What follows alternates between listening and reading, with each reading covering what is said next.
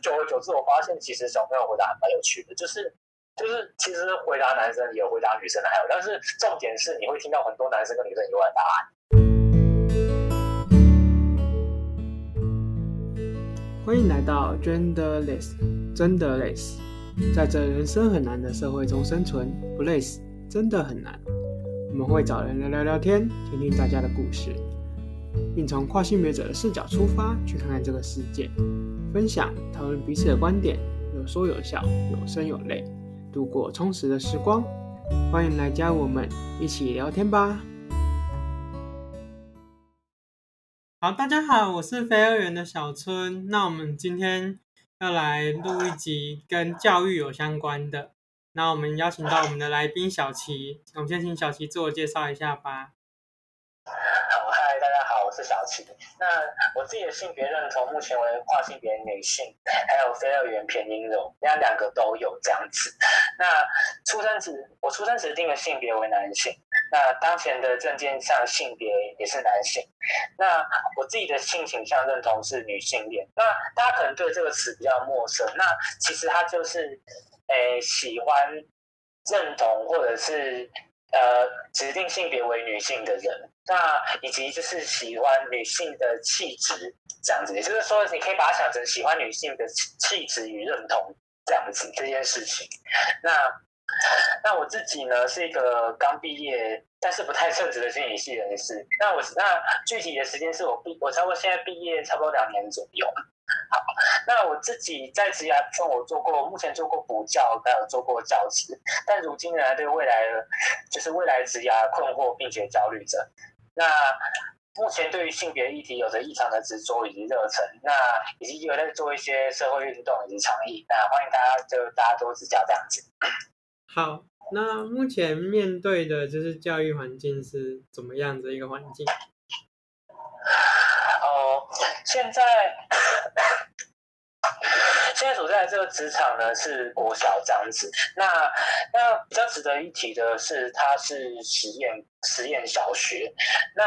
大家可能会好奇说，实验小学是什么？那那其实就是一种呃，就是一种不太典型的教育模式。简单来说，就是呃，我们的就比如说国。国小或国中的课纲就是我们会有个既定的模板嘛，像国小六年，那课纲就会告诉你说，哦，这一科他在几年级时，他要他大概要教什么，然后大概要符合哪些条件，然后要教哪些阶段，大概这样子。那课纲是一个这样的东西嘛？那那实验小学它就是。他就是去打破这个东西。那那你说打破这个东西，那他会变成怎么样？那就是实验小学，他们实实验小学，他们每一所都会依照他自己的特色或者是方向，发展出属于他们自己一套课纲。那像。呃，我们自己，我们我们自己这种小学呢，就是我们发展出了课纲模式，就是我们是以四个季，我们是以四个季，也就是春夏秋冬来作为主题核心，然后发展出一套，呃，就是学校以以及以及周围自然环境、在地人文以及呃各大节各大节气与节庆。这样的一个主题主轴去发展出了一套课程，那它那你要说它跟原本的课纲就是相似在哪里呢？其实它就是涵盖了我们原先可能会学的可能综合课啦，或是自然社会那一种的。对，所以其实呃不用担心该教不会教，就是该学的东西还是会学，只是我们可能用不太一样的方式或带入去去去去学这样子。对，那这个是我所在的一个。的这个小学的体制，它的特殊性是这样子。嗯，那这样听起来是，所以你是没有修过教程的部分咯？嗯，再不好意思，再说一次。就是你，你是不是你？如果是以心理系来讲的话，所以你是没有，就是一般的修教程的这一个环节嘛？哦，对，就是呃。我自己，因为我自己的话，就是比较特、比较、比较、比较特别一点的是，就是呃，因为我自己在这一年下来，我的身份其实是代理教师。那如果大家对这个词比较陌生的话，我稍微解释一下，就是呃，代理，我先讲一下代理教师这个这这个职务的定位。首先，当然大家听如其名，就是代理教师，就是当正式教师他因为某种原因而出现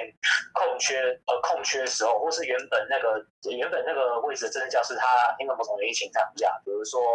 可能是产假啦，或是他呃可能去进修这样子，那他可能就会请半年或以上的长假。那当这种时候，那个位那个位就空出来嘛，那这时候就是有代理教师去补这个职缺。那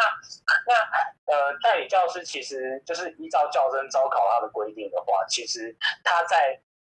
呃，第三次招募，我们通常简称三招，就是第三招以后，它其实门槛就会降低到，只要你有大学毕业就可以去招考。对，其实这个就可能跟大家想象的会有点不太一样，就是大家可能会想到说，哎，是不是，哎，要去学校任教，可能要你可能要实过习啊，你可能要有证照啊，巴拉巴拉，哎，但其实，但其实，但其实事实上。并没有，就是这张兵跑得不太进来哦。就是其实到大家刚刚我讲，其实三招之后你就有这个资格了。就是，但是就是你是有你有这个资格没有错，但是你也不一定考得上。但是这，还是事实上是你还是要考上，你当然才能够去任教这样子。对对，就是当然还并不是说随便一个人都可以去教。对，那那所以我自己的状况是我是在我这个代教师，我现在这个这个代教师这个职缺，我当时就是三招。后考进的这样子，所以我自己是，对，就是所以返回回到我自己的身，回到我自己的身份，回到我自己的呃资格上。其实我自己在大学时候，我我有修教育学分，但是我并没有修完这样子。对，那我也并没有去就是去实习过这样子，所以就是呃就是。并没有教师的，并没有就是小教，就是国小教国小教师的资格这样子。对，那但是我还是去，就是用代理教师这个身份去做这个教师这样子。那对我来说也是挺有收获的，算是对我来说一个很特别的经验。了解，大概是这样。那你在取得这个教师工作的过程中，有遇到什么样的困难吗？哦，好。哦，真的讲，这刚刚想到，就是去年八月那时候的事情，对，就是刚看到这个问题，就想说，哇，也是一年前的事情了呢。好，就是就是好，就是当时。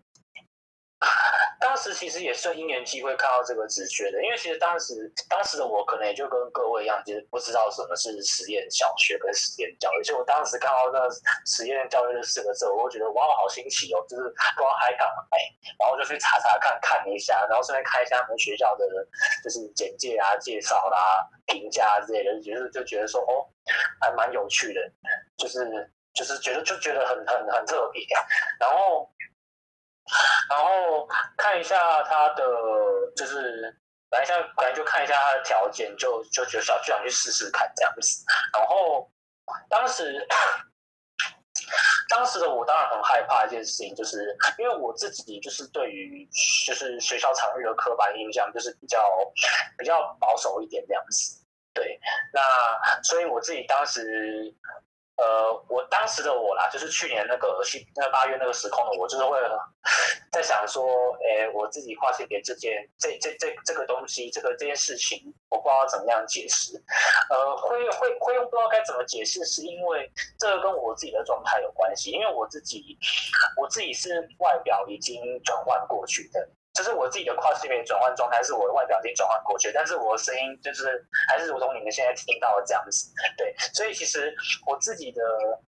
我自己的生活适应上，其实大部分会遇到一个问题，就是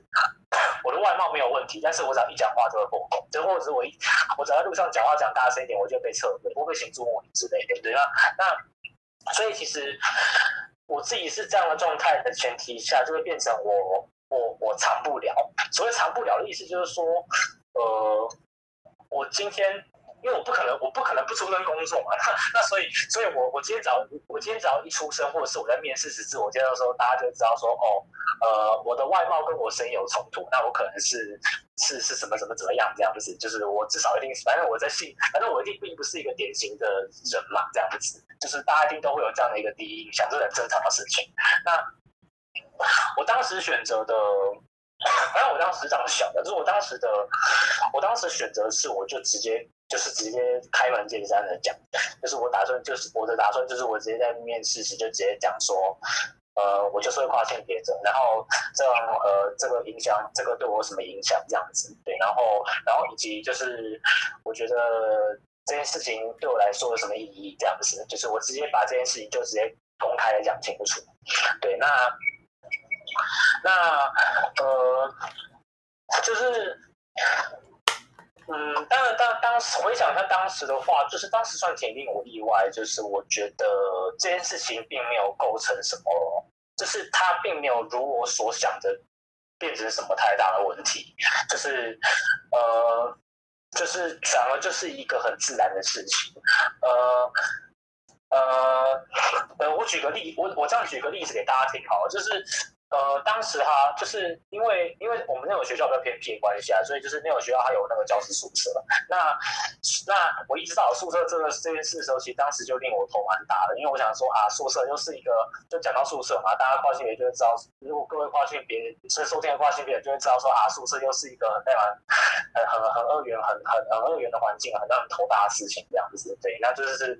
往往往往大家都是。在妥协下度过的之类的，那那那我自己当时在碰出的这个问题时，我也想说啊，我不知道该也是不知道该怎么办。然后然后那时候我就是去那个，反正是去那个承办人那边，我就跟他说，就是我的状况。然后然后承办当时问我一句话说，那你想要跟男生住还是女生住？然后我就说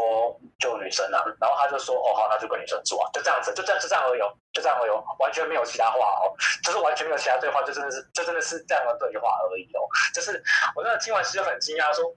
就就这样，就就就这样而已哦，对对对对，就真的这么自然而已哦，就这样啊，然后我就去我就去安排跟一个女生住这样子，对，那个跟一个女同事住这样子，对，那就就就这样而已，就完全没有其就是。呃，我就讲就这样而已，就是我那个那个你那个这句话下面其实是在直说，我在那个对谈过程中，我并没有感受到什么疙瘩存在，就是那个那个犹豫、迟疑或是性别上的冲突跟疙瘩，我是完全没有感受到一丝一毫的存在，它就是一件非常自然的事情，就这样被谈过去了，就是一个哦，你你想要这样做，那我们就这样处理，就这样子，就是这样子，就这样子解决过去的，对，所以就。就是如果大家听到，如果大家听我描述到这里，就是大家就可以想象说，呃，我进到了一个就是很友善的的的的的职场环境，这样子很性别友善的职场环境。那所以其实，呃，就是 就是可以连接，就是。就是这个小故事是一件事啊，当然还有其他很多事，就比如说，就就比如说，其实大家并不会特别在日常上会过问我性别方面的事情，然后或者是在一些很小的地方可以看得出，就是他们的 friendly，就是就是比如说啊，大家大家可能会想，大家大家大家大家可以想象啊，就是这只是很小一件事情，就比如说，呃，比如说比如说你在那个，比如说。比如说你要办公务嘛，那你就是你一定会有创建在很多不同的地方创建很多账号。那那那创建账号这件事情，本身是由就是设备主任帮我做的。那那那那个我看他们的那个，我我每个账号都会点，我都就是如果我想到的话，我都会点进去他们那个各自各各自预设那边，然后我看我都看到他们帮我填帮我填女性这样子。对，那其实它就是一个很小很小的地方，但是你看到时，你就会知道说哦，他们是。这样的方式在处理跟在乎这件事情的，就是他们是用他们是这样子在看待我的，然后你就会觉得说，就是觉得很棒这样子，对，就是就是很温暖的感觉，对，那就是讲这个就是真的是一个很小的地方啦，但是大家相信大家应该都能够懂我在讲什么，对，大概是这样子。好，那那既然你有这样的一个过程，那对于孩子们的性别教育，你有什么样的想法吗？你说跟孩子们的互动吗？就是就是你对于孩子们的性别教育的部分，你有什么样的理念或是想法？哦，嗯嗯，我觉得我觉得这个我把它分，我觉得这个问题我把它讲成两个层面来看，好，一个是课堂内，一个是课堂外。那那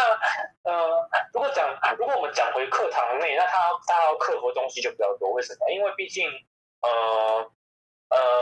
课纲写在那边，就是因为今天不论不论是无论是实验教育，无论是实验教育还是不是实验教育，那大家都一定是依循着某个课纲、某种规则在在在在在在提取嘛。那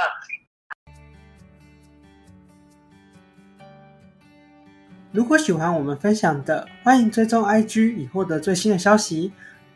关于节目的资讯呢，都放在下方的资讯栏当中哦。你如果，那你你要想，如果你要，如果你要加入某种东西，那你势必就会拿掉某个东西。那那你在那，所以你要做这件事情以前，你就必须要先说服大家说，为什么我要加入这个东西？为什么我要拿掉这个东西？那那那以及还要还要还要，就是还要想到一件事情，我回到一件事情，这样是呃，你如果要推这个东西，那你要争取到多少人的？同意或认同，就这个包括这个多少人，包括是呃，就是其他老师或是家长哦，对，因为你一个东西要推过，它一定是要有一定的程序的嘛，就是不管是不管你是课程发展委员会、各校的课程发展委员会啊，还是其他，就是它一定是要一个一定程序啊。那所以，然后再是你也要想到，就是说。呃，小孩的发展阶段，他听不听得懂这件事情？那那那，所以所以课，如果我们现现在现在随便讲就已经讲那么多，那所以其实呃，课程内这个东西好像是相对比较困难的。课堂课堂课堂内这些东西，这件事情这个层面好像相对比较困难。那如果我们讲课堂外呢？那那课堂外这个问题就很有意思，那就是呃，像像我直接讲一件事情啊，就是。呃，如果大家如果大家大家刚大家刚听完之后，就会知道说，哦，我是一个这样的状态，就是我可能是我可能我是一个呃，就是就是就是女生的样子，但是是发出一个这样的声音，然后我就这样走在校园里面，然后跟跟跟大家相处，跟大家打招呼，跟大家一起跟大家一起打闹玩乐。那那请问这样算不算一种课堂外的性别教育？你看，可是你们可以懂我的意思吗？就是就是。我就是我本身就是一个打破性别框架存在，这样子出现在小孩面前。那所以对他们来说，他们就知道，他们就是在在他们这么小，就是他们就知道说，哦，原来有这样的人存在。然后这样的人，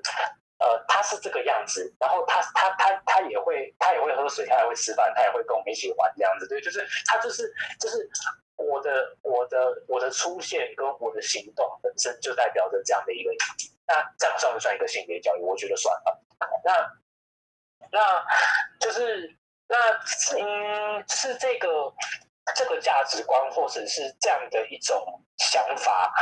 我自己就是，主要就是我我有跟我们校长聊过，那他自己的想法也是这样的，就是他说，嗯，其实其实性别教育他可能不需要特别做，因为他就是一种日常。就是呢，我是这样的一个人出现在他面前，然后当我们视为就是一种日常。大家都觉得这样没什么，我们就是用日常在对待这样的状态、这样的人的话，那这就是那小孩就会知道说，哦，其实这就没什么，这就是用日常，这也不需要被特别拿出来说什么，然后就这样子日常在相处。他他们也还是叫我们了，他们也还是小孩子也是叫我老师，那我也还是就，然后同事同同，然后我也叫我也是叫同事们老师，同事们叫我老师，我没有并我在这之中并没有什么特别的，那。同样也会，同样也会讲课，同样也会就是教小孩子。那这样子就是，但是回到回回回到那句话，其实它就是一种日常。那那我们当那当我们大家就是师长们跟小孩子都是知道说，哦，这就是一种日常之后，那我们就不会觉得，就是刚刚讲，我们就不会觉得它是特别的。那这样子，小孩子以后再遇到这样的人，他也就不会觉得他是特别的。那这样子，我们才离那个。那个就是离那个不歧离离那个不歧视或者是多元共融更接近一步这样子。那我自己是还蛮认同校长这个说法的。那所以同时我也是抱着这样抱持了这样的说法跟这样的态度，就是继续在校园里面走动跟互动着这样子。了解了解。所以在这过程中有发生一些什么有趣的故事吗？就跟小朋友之间的互动。小朋友之间互动很多，就是就是呃，因为我们刚刚讲是那样，你要想我们刚刚讲是那样讲啊，但是实际上当然就是实际上的互动当然是另外一回事。为什么？因为因为因为小朋友的反应是很直接的，尤其是越小的小孩子，他直接当然很好，因为他们因为因为因为他们啊，他们就不懂嘛，他们就好奇嘛，那不懂跟好奇就是会直接问啊，这个又没有关系，那这也很正常啊。那就像这样，好吧，我顶我顶了这样的外貌跟，但是是发出这样的声音，那我基本上最常被被接收到的一个问题就是，那老师，请问你是男生还是女生？这样子。对，那那基本上，呃，基本上从去年到现在，这个问题应该接收应该有数百遍有了。对，那那那我自己的，我自己的我自己的回答是这样的哦，就是我自己我自己最常是把球丢回去这样回答，就是我会把球丢回去说，那你觉得那你觉得老师是什么这样子？然后然后，但是其实我一开始。我不，我不，我不，我不否认我一开始很贼啊，就是我一开始这样丢回去回答，一来是因为我不知道他怎么回，然后二来是我想测试看看我的 pass 度这样子，对，就是我想测看我 pass 度，就拿小朋友来测试，对，那那那可是我发现其实小朋友回答还蛮有趣的，就是就是其实回答男生也有回答女生的还有，但是重点是你会听到很多男生跟女生以外的答案，就是就是呃。呃，就是回答回回答男扮女装，或是回答半男半女、不男不女的啦，或是或者是回答说，呃呃，老师是老师是男生，但心里住女生的，真的有人这样回答过，就是就是就是回答这些的全部都有。那我自己，如果你问我的话，我自己才我自己是觉得这些回答是最我觉得最关键的。为什么？因为因为他们回答出了男生跟女生以外的可能，因为我自己想法是这样啊，就是这个社会从小到大就告诉我们说性别就是只有这两种答案，但是但是在小朋友还没有接接收这个观念这么根深蒂固之前呢，他有机会回答出除了男跟女外两种答案，那我觉得这个都有帮助于他们以后更。认识或者是想象性别这个东西，因为性别事实上是呃，我们都知道啊，性别就是除了男跟女以外，是有非常非常多种可能跟组合嘛。那那如果他从小就可以尝试着去打破这样的东西，那我觉得今天无论他回答什么，我觉得都是好的，都是很好的这样子。那所以其实。所以，因为我是这样的态度，所以我其实一直以来都没有给他们一个标准答案。就是我说这就是乱回答，就是像我是回答我，我是回答说我是生化人，然后问我生化人是什么？对对，就马上马上尝到乱回答下场。对，然后对，然后还有一件事情蛮有趣的，就是呃，就是越小的越小的孩子，他们通常会越敢问。像其实我像其实问我这个问题的人，一二年级会最多。然后五像五六年级通常就不敢问了。那可是你不知道那个不敢问的理由，是因为他们心中有一个答案了呢，还是是因为他们想问但是不敢问？对对，就是就是就是你不太清楚那个真正的理由是什么。但是观察起来是这样，很有趣。然后然后呃，就是比较大一点的孩子还会有个倾向是他们会去问别人，像比如说。像比如说，就是我有跟我有跟那个，像我跟护理师聊天，我才知道说，哦，他们会去问，他们会去问护理师我的性别这件事情。像比如说，像有一个问题是这样，就是他们会问护，他们会问护护理师说，哎，请问，请问我是站着尿尿还是坐着尿尿这样子？对，那那就是，当然我觉得，当然这个问题我们听到会觉得，就是会觉得很好笑。那可是其实这个问题，其实在小朋友眼里就是等于他是男生还是女生嘛？就是他只是用他的，就是他只是用，但是只是小朋友用他的世界观去讲出这个问题，然后并且就是在委婉的、委婉的跟迂回的讲出这个问题，但他事实上是在问我是男生还是女生嘛？对对，就是对，那就是对，那就是就是，但是那护理师同时也很友善的，就是他并没有帮我说过来，他就他他他他就说，他他他就说。啊啊！我就坐在位置上，不会跑来问我，不不会来问我本人这样子，对，就蛮蛮算还蛮好笑的。但是，但是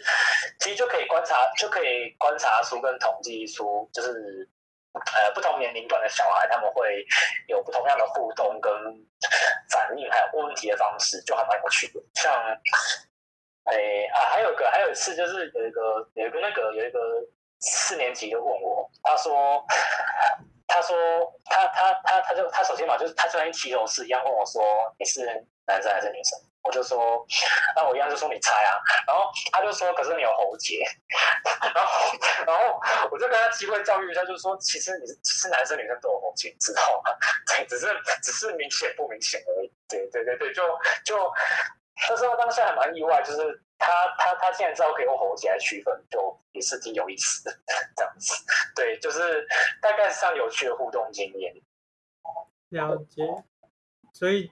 整整个来讲，就是就是在学校的过程中，孩子会用各式各样的方式去得到他们想要得到的答案，然后就是会透过旁敲侧击的方式去问一些就是无厘头的问题，但是其实背后有他想要知道，然后有意义的事情存在这样子。那到了节目的尾声，你会想要怎么命名这一集呢？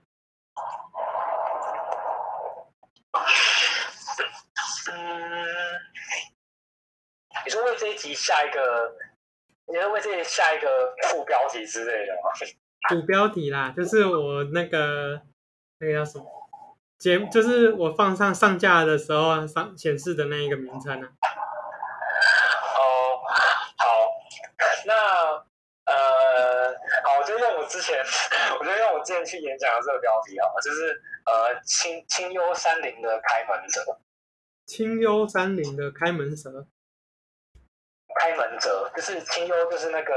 清幽啊，山林就是就是就是好山好水好无聊那个山林这样子。嗯，对对对。然后开门就是 open door 那个开门。那我自己当初我这这这个其实我自己取的，就是我当初会取这个原因是因为我觉得，呃，就是就我刚刚前面讲了，就是我们学校是有点偏僻，就是那种山上的那种偏远小学。对，反正就是。呃，当然，他在他在大概在半山腰位置啊，就是大概大概我骑机车下山大概十分钟左右这样子，就是但是也是算有点偏僻。然后为什么会想这样命名，是因为我觉得我自己带着这样的状态到那边的时候，我觉得我觉得我是一个特别的存在，没有错。但是同时，我也觉得我适应那边适应的很快。对，然后，然后，然后再来会开始觉得说，我好像，我好像改变了那边的一些什么，但是大家也就如同我前面讲的，就是如同日常般的对待我，这当然是我的心路转变。那就是，就是有隐，就是其实在那边待越久，会隐约感觉到一件事情，就是我觉得大家就是大，就是感觉到大家习惯我的同时，同时也会觉得说。大家好像对这件事情也越来越友善，或视为理所当然。对，就是就比如说，呃，像像呃，我们像我们国小，就是再走个五分钟路，就是一家早餐店这样，然后我都会到那边去买早餐，然后就 就可能一开始的时候。就可能一开始我去买早餐，然后讲话的时候，其实那旁边的那个、那个、那个阿阿阿公阿嬷都还会盯着我看这样子。对，那那到后来每天，他因为每天每每天买嘛，看也会看腻啊。他每每天每每天就那买，每天就要买，每天就要逛之后，到最后就变成说，呃，就变成打招呼变成说，哎老哎老师要下来买早餐，然后老师今天一样穿得很漂亮，这样，那就类似变类似这种，就是当它变成一种日常的时候，那其实就。就大家也就习惯，其实就是回到两个，其实真的就两个字日常嘛，就是其实久而久之之后就是习惯这件事情，然后就是大家也就会觉得这件事情啊又没什么，它它不就是这样子？对，那那但是又改，但是其实但是其实相较于我来之前又改变了一些什么？那我觉得改变的是什么呢？我觉得改变的是我让他们那边。那个、那个、那所学、那所小学以及小学周围的邻里们，让他们知道说，哦，有跨性别这样的存在，然后他是长这个样子，然后他其实也就跟一般人没什么两样，这样子。我觉得我的影响是这样子，然后，然后我自己就我自己觉得，就像仿佛为那边，就是这个这个就是山区的。偏偏偏偏偏远小学，然后偏远小就是小邻里这样子，为他们开写一所开开写一一一一一扇就是就是性别多元性别的大门这样子，所以我就在当初就是这样命，我当时我想法是这样，所以我才会这样命这样子，对，就是有一种这样的感觉啊，对。好，那大概是这样。好，那那这一集大概就到这里结结束了。那谢谢小齐的分享，那大家下次再见喽，拜拜。拜拜。以上言论仅代表个人立场，不代表特定族群或特定他人，请大家以开放的心去听听故事，保持该有的礼貌。Genderless 提供一个多元的发声平台，目前未开放新的来宾报名。若有持续关注我们，并且有兴趣聊聊聊天，也欢迎私讯 IG，我们视情况安排录音哦。